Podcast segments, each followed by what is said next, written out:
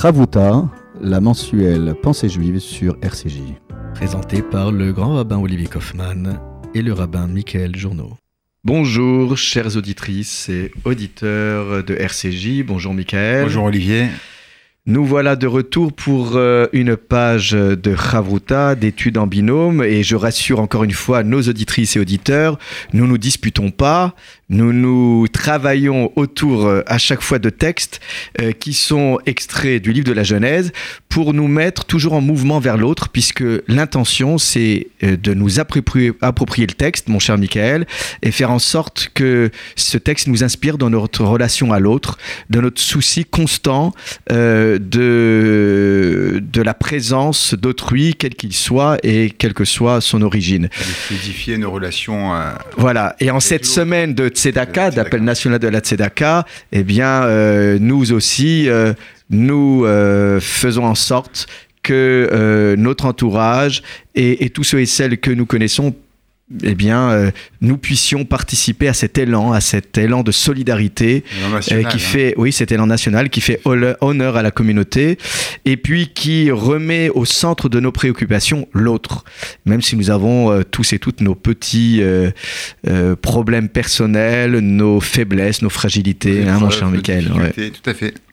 Et eh bien voilà, donc euh, puisque nous parlions de fragilité, eh bien là nous sommes en plein dans la condition de la fragilité humaine, puisque nous poursuivons notre étude de cette relation euh, très particulière qu'entretient euh, Joseph avec ses frères, Jacob avec Joseph. Et donc, si tu le veux bien, nous allons prendre dans le chapitre 37 du livre de Bereshit le verset 3 où on nous annonce la préférence euh, que Jacob a pour son fils. Ve Israël et Yosef mikol banav qui ven zekunim hulo ve ketonet passim. Et Israël, euh, il s'agit de Jacob, le deuxième nom de Jacob. Euh, alors, si on traduit littéralement, c'est il aime Joseph, Mikol Banav, de tous ses fils. Donc en fait, on peut traduire plus littéralement il préférait Joseph à ses autres enfants. Et la raison euh, évoquée par la Torah, qui vient de ben Parce qu'il est le fils de sa vieillesse. De sa vieillesse. Donc on pourrait imaginer, mon cher Michael, qu'il s'agit de son bâton de vieillesse Oui, bâton de vieillesse dans le sens comme un, père, euh, comme des parents qui s'attachent à, leur, euh, à leurs derniers, derniers enfants. Oui, et là, Vea Salo Passim, le verset termine en nous précisant euh, le cadeau qui matérialise cette préférence et il lui a fait, il lui a fait, il lui a confectionné Cotonet Passim, euh, on pourrait dire une tunique bigarrée. Bigarrée, c'est-à-dire bigarrée en, termes plus modernes, colorée coloré, multicolore, multicolore.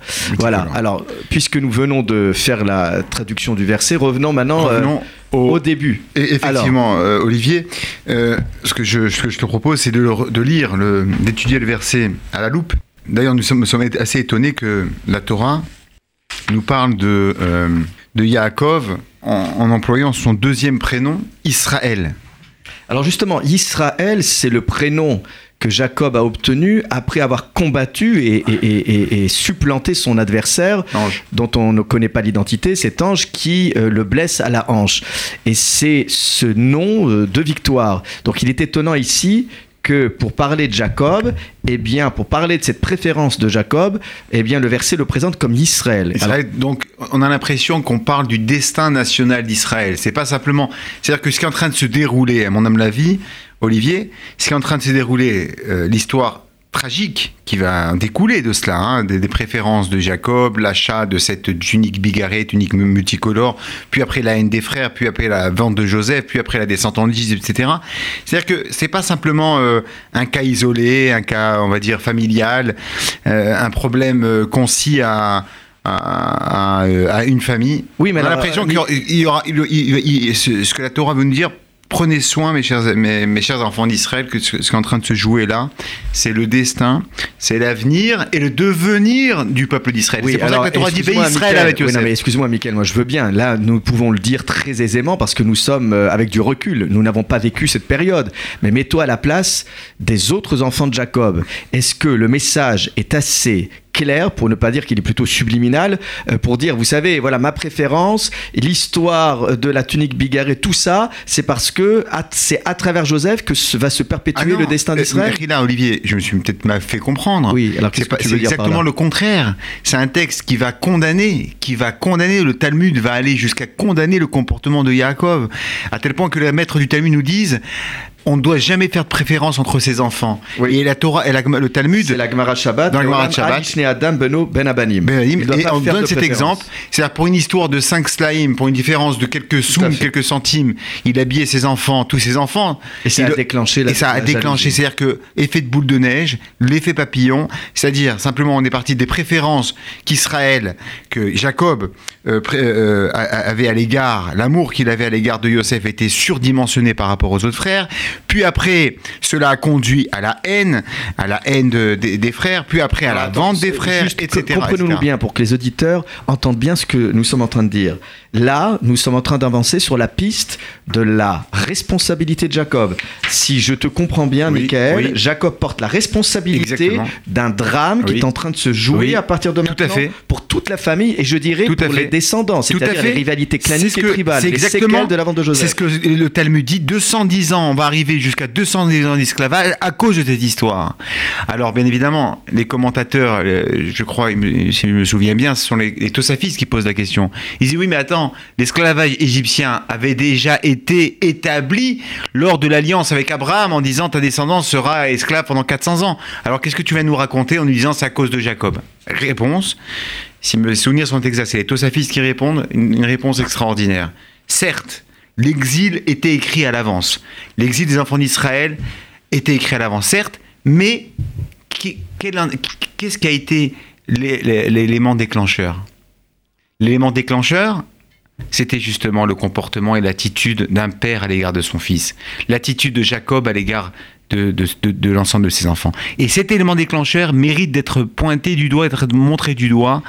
Et, euh, et- et justement, c'est un, c'est un, c'est un exemple à ne- justement à ne jamais mettre en pratique. Alors, euh, là, nous parlons de la responsabilité de Jacob. Il est évident qu'il ne porte pas seul, cette responsabilité. On verra plus tard Tout à que Joseph aussi, d'une certaine manière, partage Il en joue, il en joue. Tout le monde, oui, Euh, et qu'il n'a rien fait pour euh, apaiser Pour apaiser. euh, ses frères. Alors, mais alors, donc, encore une fois, pour Oui. qu'on comprenne bien tes propos, Oui. tu es en train de dire que si le, pré- le verset présente Jacob comme Israël, Israël. c'est pour nous, en, pour nous en dire un peu que c'est plus l'ensemble du destin d'Israël qui est en train de se jouer joue là. Exactement, là, à partir de maintenant. C'est exactement cela. Et donc, à Av et Yosef, Nicole Banav, vous savez quel drame? Il aimait Joseph, Jacob aimait Yosef plus que l'ensemble de ses frères. Moi, ce que j'apprécie, Olivier, et c'est ce qui montre, et ce qui nous donne, euh, comment dire, des, des gages s'il en faut, montrer que la Torah est euh, pleine d'authenticité, pleine de vérité, c'est une Torah de vie, c'est que Mm. la Torah n'a pas peur de salir nos héros. Elle est en train de nous parler de Jacob, Hmm. le père des douze tribus, de Yaakov Avinu, le, le- Jacob notre père. J'atténuerai tes propos et donc- même. Salir, non, mais euh, Salir humaniser, Non, oui, l'humaniser avec, avec, avec, avec ses faiblesses et ses forces, mais Quels sont souvent... les parents qui n'ont pas de préférence Euh, dans une famille? Oui, mais on ne doit pas les montrer. On doit pas On les- doit en aucun cas, on doit les masquer et surtout pas de, de, de la façon dont, oui, dont- les matérialiser de ma façon aussi manifeste. aussi manifeste. Oui. Et- et- et surtout, le père doit voir que la haine, la jalousie des frères commencer à prendre des proportions assez inquiétantes et quelque part, il a poussé Joseph dans les bras de ses frères, euh, de ses frères ennemis. Euh, attends, juste une oui, question. oui. Là, euh, ici, le mot euh, kétonette, il n'est pas anodin parce que ce mot. euh, oui, oui, mais, mais attends, mais parce que là, tu me parles de la matérialisation de cette préférence.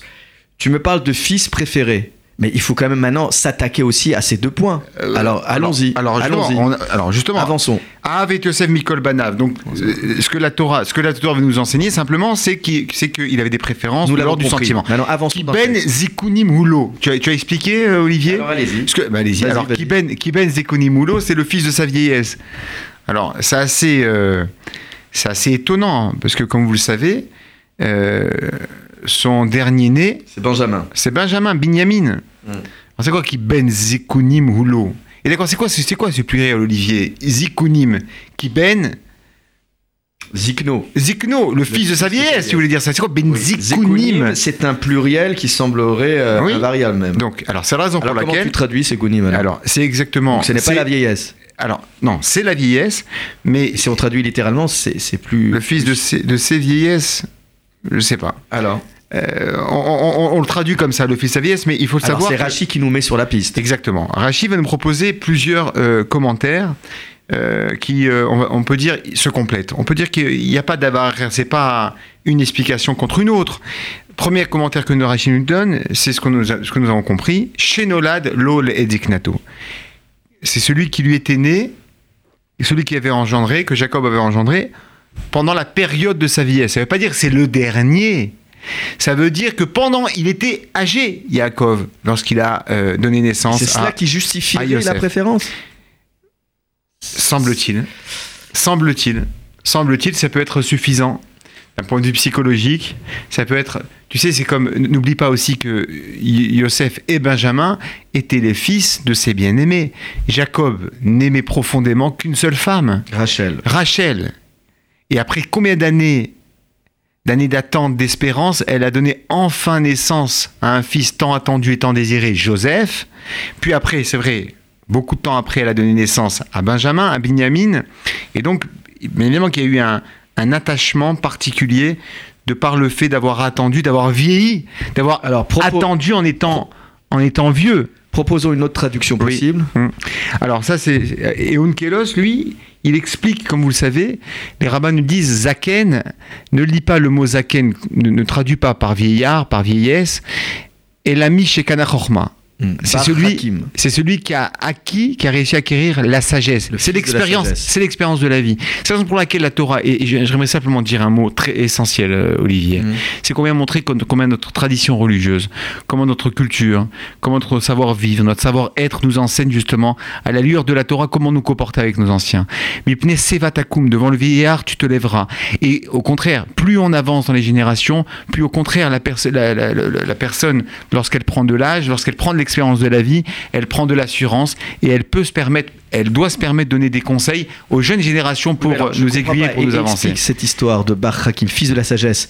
Mais qui est le fils de la sagesse? C'est-à-dire, c'est ce que c'est Unkelos qui traduit comme ça, Oui. c'est-à-dire que c'est-à-dire que Jacob a, a- a transmis l'ensemble de son savoir euh, d'après ce que nous enseigne Mm. Rashi, Michem et Ever, c'est ce qu'il avait appris de ses maîtres, Sem et Ever, il l'a transmis, il a transmis à son fils Benjamin, il lui a transmis toute, la tradition, tous les, À euh, tous les secrets, à son fils Joseph, tout à Oui. fait. Mais alors, euh, là, il y a un problème, parce que nous l'avions vu la, la dernière fois dans, dans notre dernière émission. Dans le début du texte, Joseph est présenté comme Nahar, comme jeune homme. Ouais. Donc il est difficilement acceptable euh, de- d'imaginer un enfant qui soit capable euh, d'acquérir aussi vite, aussi rapidement, une sagesse qui est détenue par son père. Donc là, je te pose la question, fils de la sagesse, mais à un âge aussi jeune, euh, et, et c'est peut-être là où le bas blesse. On suit l'enseignement du diouk de Oui. euh, ou d'Onkelos, il n'est pas écrit Chacham. C'est Bar Hakim. Bar Hakim, c'est-à-dire qu'il est le fils, il est, il est en devenir, Mm. il est, il est, il est à l'école de la sagesse, il est là, il est, il est, il est, il est au, il est au stade de l'apprentissage et, et, et à l'écoute pour euh, grandir. Il n'est pas encore, il n'est pas Chacham, on ne dit pas Chacham, on dit Bar Hakim, le fils de la sagesse, c'est dans le sens où il recevait un enseignement euh, de première main, un enseignement d'une très grande profondeur de la part de Torah, bien évidemment, de la part de son père Oui, parce que, soyons honnêtes, un chacham digne de ce nom, c'est pas juste celui qui est dépositaire d'une forme d'érudition, c'est aussi celui qui est dépositaire d'une expérience. Et nous savons bien que les conseils avisés, nous allons les chercher chez les anciens pour ne pas trébucher. Et peut-être ce qui manque à Yosef, ce n'est pas l'érudition, puisqu'on sait que ces rêves ne sont pas des rêves d'hégémonie, ce sont des véritables visions prophétiques. Donc on n'est pas là pour condamner Joseph, on est là juste pour, euh, en fin de compte, euh, pointer du doigt cette idée de Unahar, mais il reste jeune. Et c'est peut-être cela qui fait que euh, son manque d'expérience et peut-être ne pas avoir en tête les incidences euh, de ses actes et de ses déclarations ont entraîné aussi euh, ce drame et, et cette incompréhension avec les frères. Comme quoi, mon cher Michael, Oui. on peut être animé des meilleures intentions, dépositaire de la plus grande érudition Et la plus grande être, sagesse. et la plus grande sagesse. Mais être juif, c'est savoir ce qui se passe autour de soi. Des fois, on veut, on veut bien faire, on rentre comme dans un bulldozer, comme un bulldozer dans un espace, et, et on ne s'imagine pas les dégâts collatéraux que nous pouvons réaliser alors que nous sommes sûrs de notre fait. Nous sommes pratiquants, nous sommes animés de les meilleures intentions, comme quoi, eh bien là, nous avons un enseignement de taille. Il faut véritablement une pondération et l'expérience de nos anciens pour nous amener à prendre les meilleures décisions en vertu de la sagesse que nous avons pu acquérir auprès de nos maîtres. Alors, ceci étant dit, est-ce qu'il y a encore d'autres formes d'explication de cette, expli- D'autres de formes- cette expression benzekonim, D'autres formes de la vieillesse ou de la L'explication, sagesse c'est que Yosef ressemblait, c'est ce que dit Rachi, hein, pour conclure, d'Avaracher. Il donne notre explication. D'ailleurs, il faudrait s'interroger, je t'interroge Olivier, pourquoi Rachi est si long? Pourquoi ne choisit-il pas un seul, com- un, un seul commentaire des trois? Euh, Je rappelle le premier, c'est qu'il est né euh, durant sa vieillesse. Le deuxième, il fait appel à Unkelos, le premier euh, traducteur araméen et commentateur de, de la Torah. Unkelos. Euh, et le troisième, il nous dit Sheaya Zivikunin Shelo Domelo. Hein, il, ramène le Midrash Rabbah qui nous enseigne que Yosef ren- ressemblait physiquement, physiquement à, son père, à son père Jacob. Donc, euh, donc c'est la ressemblance physique qui, euh, qui, est, qui est créée justement, qui semble, en tout cas selon ce midrash, qui semble avoir créé justement des liens euh, euh, incassables. indestructibles entre le père et ce fils et ce qui a créé justement cette proximité Oui. c'est ce, Mais ce nous pourrions rapprochement. dire que cet amoncellement d'explications Oui, en dit long sur l'intensité exactement. de la préférence Ouais. qu'avait dire- Jacob. Et donc du On coup, peut dire que c'est les trois. Il y a pas, ils se rejettent pas les commentaires. Ouais. Tu peux dire les trois. Et effectivement, il est né. C'est pas le dernier. C'est pas le dernier. Olivier, c'est pas comme tu as dit tout à l'heure. C'est pas le dernier fils de sa vieillesse parce qu'il y en a un autre pendant sa vieillesse. C'est-à-dire quoi Comme pendant sa vieillesse, c'est après tant d'attente. N'oublie pas, Rachel, il a travaillé Oui, oui. 14 ans pour l'épouser, il aimait, etc. Il a été trompé nanana, pour avoir des enfants. Il a épousé et donc c'est le premier commentaire. Le deuxième, c'est effectivement, c'est qu'ils étudient ensemble, c'est-à-dire que le père a transmis, lui lui a donné, lui a transmis des valeurs euh, de l'ordre du spirituel, de culturel. Il lui a donné, il a, il a- il a transmis le savoir et, et le fonctionnement justement de l'étude.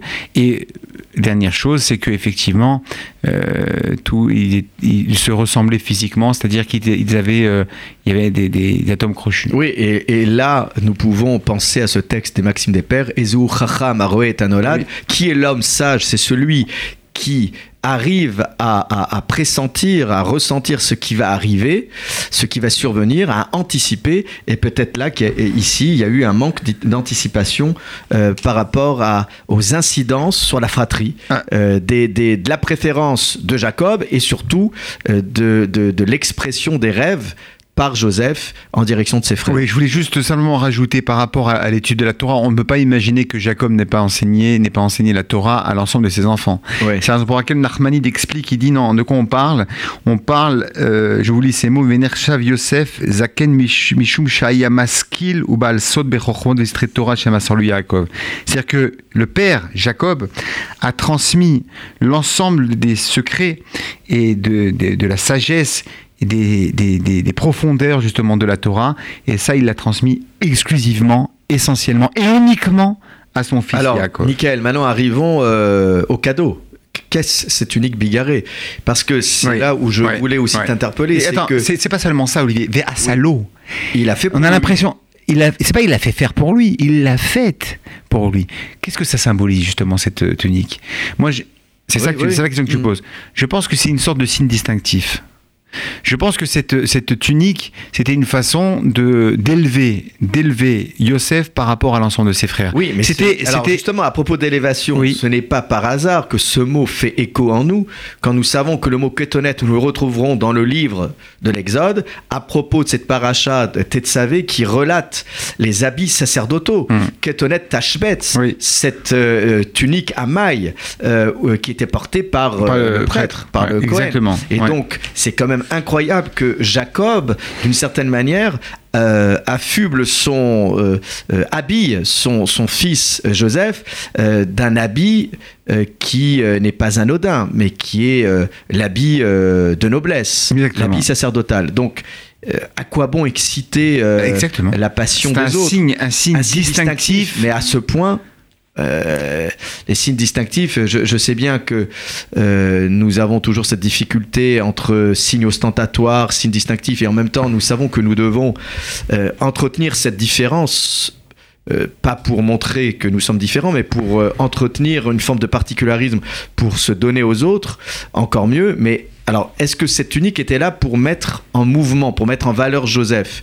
Est-ce que- quelle était la finalité de cette tunique À quoi bon la porter cette tunique C'est c'est là la question. pour dominer, pour dominer ses frères. C'est-à-dire que, vraisemblablement, le message que Jacob voulait transmettre à l'ensemble de ses, enfants, c'est qu'il allait vraisemblablement euh, faire hériter spirituellement Yosef plus que les autres frères. C'est-à-dire qu'il était plus méritant.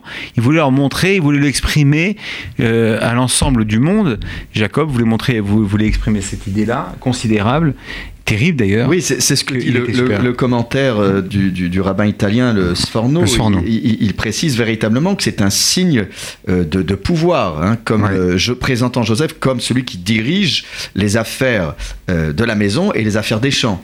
Mais, mais, euh, mais encore une fois, pourquoi un tel signe qui va déclencher euh, euh, la, la- la- la haine des, des frères? C'est là où on se demande Euh, quelle est la, qu'est-ce- quel est l'état d'esprit de Jacob en donnant cette. euh, Alors, cette tu vois, si tu vois, le, nous on a traduit par bigarré, tunique euh, multicolore. Regarde ce que Rachi il, il traduit. euh, lui simplement, ce qu'il dit, c'est des habits qui sont qui, ont, qui sont fabriqués à base de de de, de, de tsemer, Hmm. c'est-à-dire mais tsemer dak venaki, hein, De la laine fine. de la laine fine et, et travaillée et pure, pure. Donc, donc là, on n'a pas l'impression que c'est un signe distinctif. On a l'impression, d'après, il semble-t-il, d'après Rachi, que c'est un habit, euh, c'est une comme, un père offrirait un beau cadeau à, à, son enfant. Euh, je, voulais, je voulais revenir, euh, donc, donc que, que, donnait Passim Alors, Regarde ce que dit, regarde ce que nous donne Rachi comme commentaire, Oui. Olivier. Il est terrible. Il est terrible. Il, il se, il sent, il se sent obligé, Rachi, de nous apporter le midrash. Lui qui a pour habitude et pour vocation, Rachi, de nous apporter simplement le sens Alors, littéral du texte. Il le sent, il apporte le midrash. Que dit le midrash? Al-Shem Tsarotav. Terrible, Olivier. Tu écoutes? Al-Shem Tsarotav, c'est-à-dire que, en vérité, euh, euh, Akadosh Baruch a insufflé cette idée à Jacob de lui, fab- de lui fabriquer une kétonnette passim. Le mot passim, c'est les premières, lo- les premières lettres, justement, qui vont faire référence à l'ensemble de ses, euh, de ses souffrances. hein. c'est terrible. En fait, c'est un signe Alors, laisse-moi juste, terminer. Alors Chez Nimkar, les Potiphar, Oui, c'est-à-dire que plus tard, vendu. il va être vendu à une femme Potiphar. à, Po- à- à Po- à Potiphar. À euh, Potiphar, c'est au maître, égyptien. au maître égyptien. Donc c'est le P de Potiphar. Puis après. euh, Sa mère, c'est Socher. So- les- Socharim, ce sont les, les commerçants. les commerçants. Ishmaélim et la Midianim. Ouais. Les Ismaélites et les Madianites. Et, et les Midianim. Non mais alors attends, excuse-moi, mais là c'est fou comme commentaire. Ça veut dire qu'à travers cette tunique, euh, Jacob condamne son fils à ces épreuves-là. C'est- terrible comme commentaire. Alors c'est un commentaire du Balatourim, j'en conviens, mais comment intégrer Non, c'est le Rashi. Oui, mais on le revoit dans, dans- on le revoit dans le Balatourim. On le revoit dans le Balatourim. Oui, le Balaton Alors, reprend ça. Donc, mais que- comment intégrer tout ça? C'est- quand même assez, euh, assez lourd. Euh, c'est euh, dire que cette tunique bigarrée, euh, là, on, on est passé de la préférence à une forme de préférence, mais alors quel poids? Quel poids, quelle charge.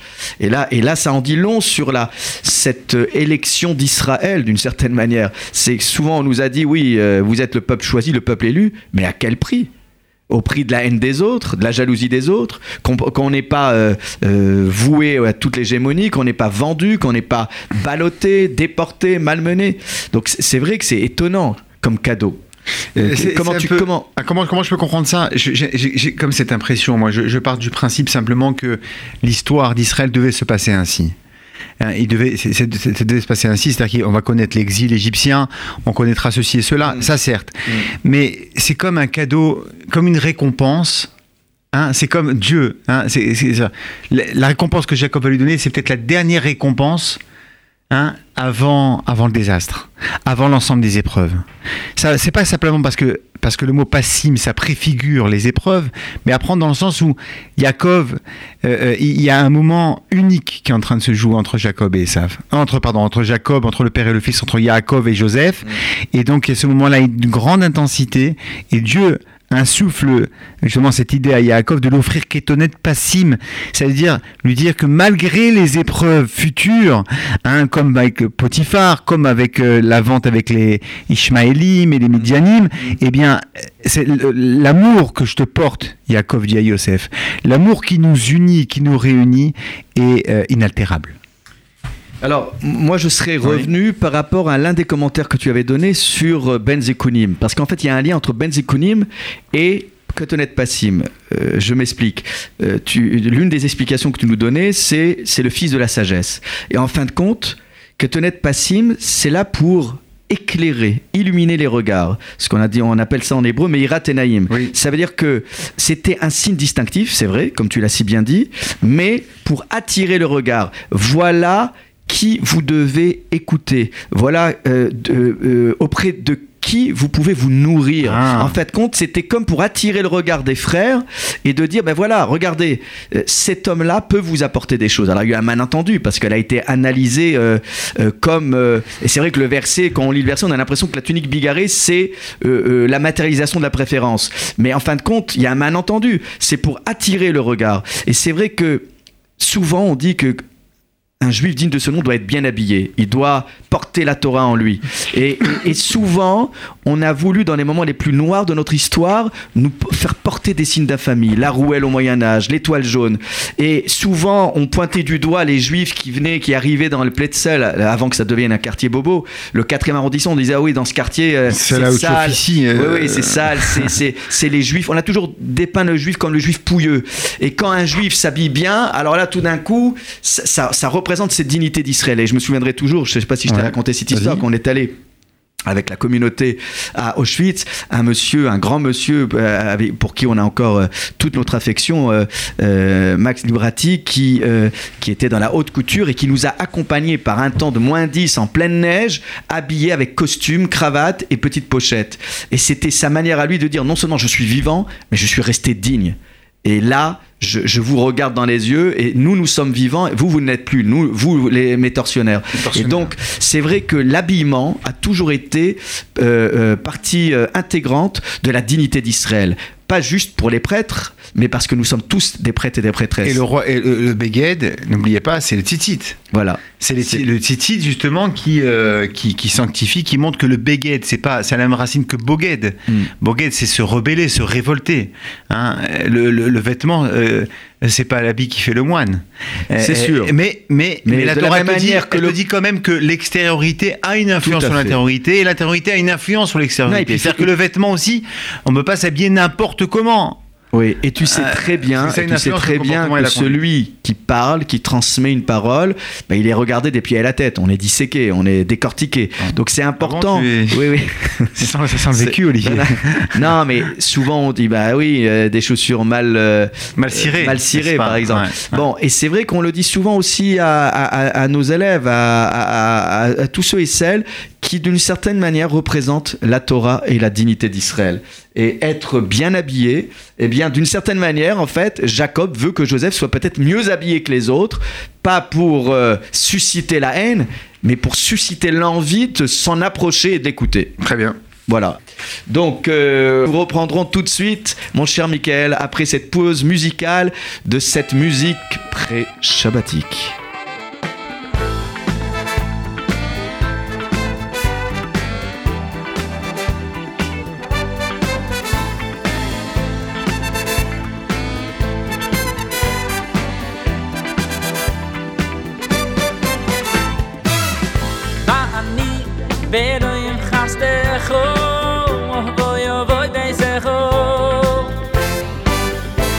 am ven על le אוי אוי kho oy oy be אוי אוי kho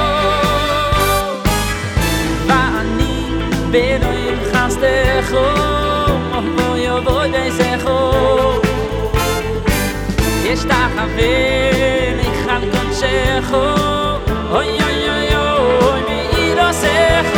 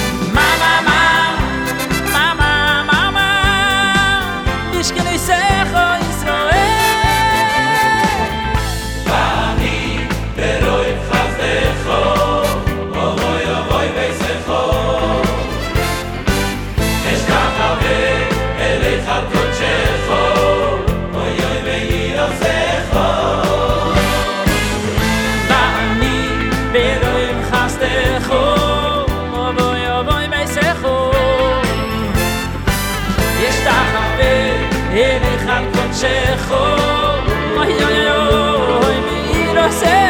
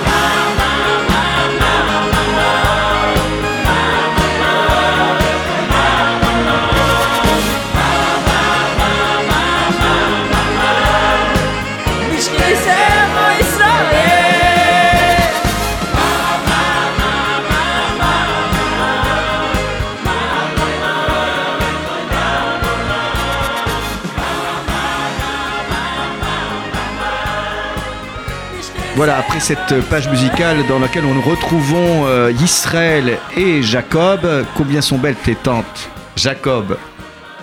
Tes résidences, Israël, eh bien, mon cher Michael, nous avons maintenant le verset 4 où euh, la Torah nous exprime la réaction des frères.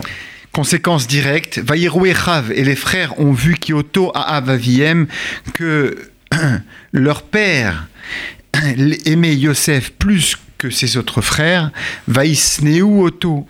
Et ils ont commencé à le haïr. Et les frères ont commencé à détester Yosef. Et le verset termine Velo Yachelou Daberule Shalom. Et ils n'ont pas réussi à lui parler un langage de paix. Donc, effectivement, euh, Olivier, tu le dis. c'est- On a, euh, donc, oui, alors la question que je qui- voulais te poser, c'est que la haine C'est que la haine- grandissante, à quoi bon rajouter qu'ils ne peuvent pas se parler en paix? Voilà, donc c'est exactement la- la question que Rachi euh, semble se euh, poser. Et Rachi nous répond que malgré le fait que les vers- ce verset-là et les versets qui vont suivre ne sont pas favorables à la, bonne renommée, à la bonne image des frères de Yosef qui vont le jalouser et puis après qui vont le vendre, etc.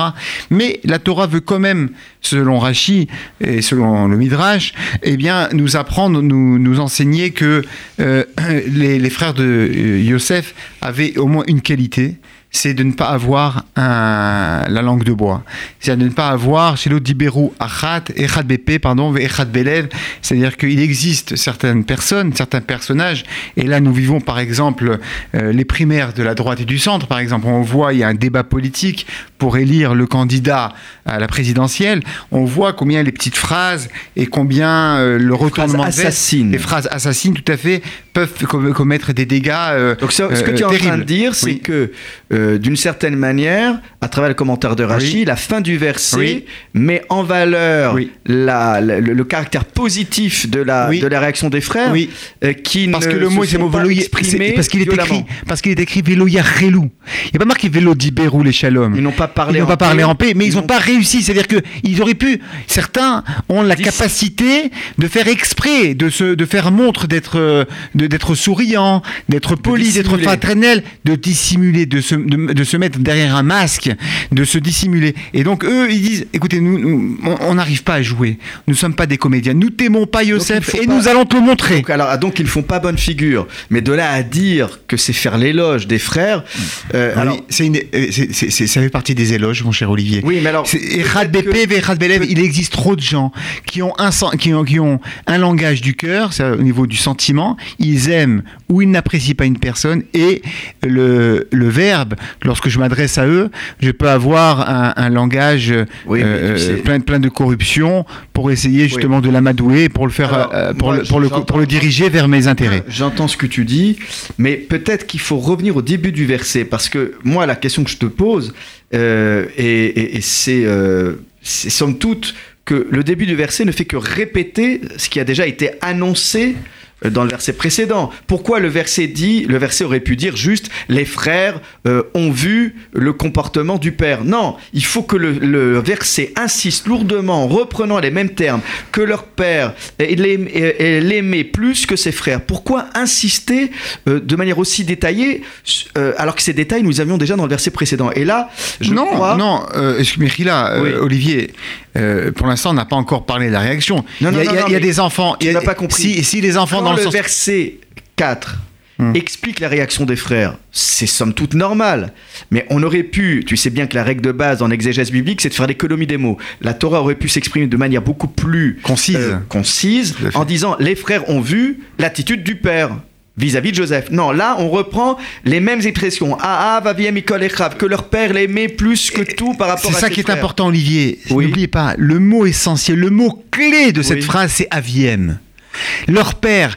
Ils tous- les enfants Mais alors, revendiquent mais- un amour mais tu le particulier. de ce que je viens de dire. Oui, ben, tout à fait d'accord. père, c'est une chose, mais pourquoi répéter Non, le c'est-à-dire qu'ils avaient besoin, parce que les enfants ont besoin de l'amour de leur père. Ils ne peuvent pas, ils ne peuvent pas imaginer, on ne peut pas en aucun C'est- cas concevoir qu'un père euh, fasse des, Cette des préférences. nous l'avions déjà dans le verset précédent. Et c'est pour cela que moi, je te propose une autre lecture Oui. qui ne va pas dans la direction de Rachi, mais qui est Mhm. euh, celle euh, du commentateur italien qui... Le Sorno. oui, Tout qui, à fait. qui précise Mhm. qu'en fin de compte, Mhm. c'est pour bien montrer, pour bien montrer ici, de manière très claire, que Jacob a commis une erreur. Et si le texte revient sur cette attitude de manière détaillée, c'est pour pointer du doigt Ouais, de- de- le comportement et l'attitude de Jacob. de Jacob Un, un. comme responsable du fait que les frères ont bien reconnu l'amour euh, qui était porté par Jacob. Encore une fois, tu l'as très bien dit tout à l'heure, qu'un parent ait une préférence dans son cœur, c'est une chose. Mais de là à l'exprimer de manière aussi manifeste, Ostentatoire. aussi ostentatoire, Ostentatoire. eh bien là, il y a un franchi. D'exhiber, d'exhiber Voilà. une préférence, c'est pas l'amour. Oui. Et, l'idée de ne pas parler en paix, c'est-à-dire que même dans les sujets les plus anodins de la direction des affaires de la maison, des affaires commerciales, euh, euh, eh bien même dans ce domaine-là, ils ne pouvaient plus communiquer. Donc c'est assez, assez dur, parce que quand on sait, depuis le début de ce texte biblique, que Joseph a comme pour mission euh, de faire l'apprentissage du métier de berger euh, pour que ses frères puissent servir les intérêts de la famille, et que là, il n'y ait plus aucune communication possible, dire que ce n'est pas juste l'équilibre de la fratrie qui est en jeu, c'est l'équilibre économique d'une famille. Et quand on sait que des familles peuvent se déchirer, Pour un et, euh, voilà, et, et- et- et mettre en lambeaux euh, la- l'équilibre savamment le tissu familial. voilà. Oui. Et, l'équilibre savamment construit par les parents et que on puisse balayer d'un revers de main sous prétexte d'une haine ou d'un vieux ressentiment qui remonte à la surface, eh bien, il y a somme toute de bonnes leçons à méditer dans nos manières de diriger nos familles et, euh, et nos institutions. J'ai- J'aimerais simplement euh, euh, citer le, le commentaire de Rabbi David p- par rapport à les Shalom, Oui. dans le sens où ils ne pouvaient pas avoir, ils n'avaient plus aucune discussion. Toutes leurs discussions étaient, étaient des histoires et des disputes. Ils discutaient, mais ils, ils discutaient plus. Il n'y a plus de langage. Oui, ça veut dire qu'en fait, on pourrait Ouais. dire qu'il ne parlait plus Il- il- en il paix, mais il parlait dans une autre atmosphère. L'atmosphère de guerre. De guerre, Voilà, voilà. de, de, de, Oui, oui. de, de, de conflits, conflits conflictuels. Voilà, Mm. tout à fait.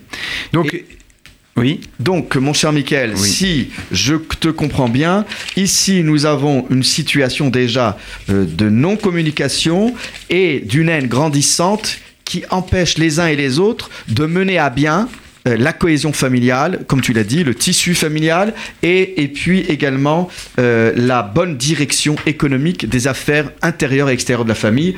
Et c'est bien donc là une leçon très importante, parce que quand nous parlons d'une famille, nous parlons aussi de la grande famille euh, de la communauté, La communauté juive, du peuple voilà, juif du peuple ensemble. juif, euh, de l'État d'Israël, euh, Mm. des communautés juives en diaspora qui parfois se battent comme pour l'appel national. Et il faut rendre hommage aux quatre radios qui, pour l'occasion, euh, dimanche dernier, particulier ont- RCJ. ont, partagé, ont partagé leur temps d'antenne. Et c'est peut-être là un bel exemple qu'il faut méditer et répéter à outrance pour le bien de nos euh, contemporains et de nos coreligionnaires. Eh bien, mon cher Michael, chers auditeurs et éditrices, Shabbat Shab- Shalom. Shabbat shalom, Olivier. Au revoir. Shabbat shalom à toutes et à tous. Rabuta, la mensuelle Pensée juive sur RCJ. Présenté par le grand rabbin Olivier Kaufmann et le rabbin Michael Journeau.